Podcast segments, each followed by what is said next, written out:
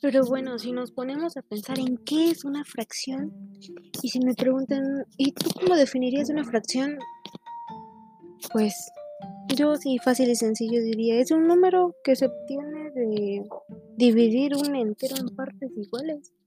Y bien es eso, son números, tanto nuestro numerador como nuestro denominador.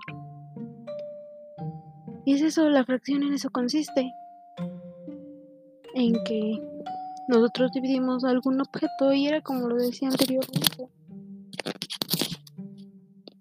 Y ya, nuestra fracción se representa pues matemáticamente con números. Y estos se escriben uno, bueno, en este caso nuestro numerador va arriba. Todos conocemos las fracciones.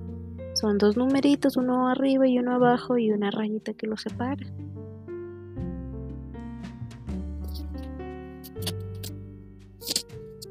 Pero también podríamos hablar de, de qué implica el hecho de trabajar con fracciones. Porque al, al resolver una fracción, nosotros aplicamos tanto la división, que es lo principal, y las multiplicaciones a la hora de hacer nuestra división. Entonces nos deberíamos de poner a pensar, ¿acaso necesitamos nuevamente a que mamá nos enseñe a multiplicar? Porque a mí ya se me olvidó.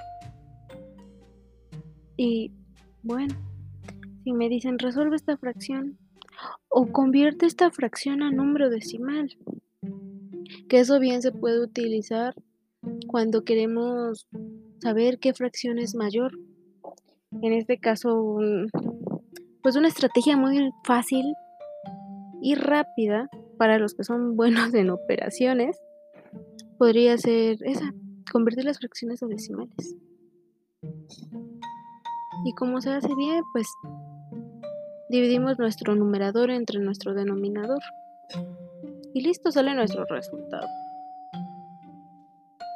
Y entonces así podemos comparar qué es lo que pasa ahí de que pues solamente tenemos como que esa oportunidad de que realmente querer aprender, ¿no? Porque creo que todos podemos aprender a multiplicar y a dividir y a convertir las fracciones a decimales. Y así cuando queremos ir a comer a algún lado para que nos toque igual, pues nosotros nos podemos acomedir a decir, no, pues yo te ayudo a repartir. O que vamos a repartir pizza entre los compañeros que ya se reunieron y que nos toque de lo mismo. Pues sí, no, porque todos nos vamos a cooperar igual. Ahí está una vez más lo de las fracciones. Creo que pensándolo bien, sí, realmente tenemos una infinidad de ejemplos que podríamos utilizar con las fracciones.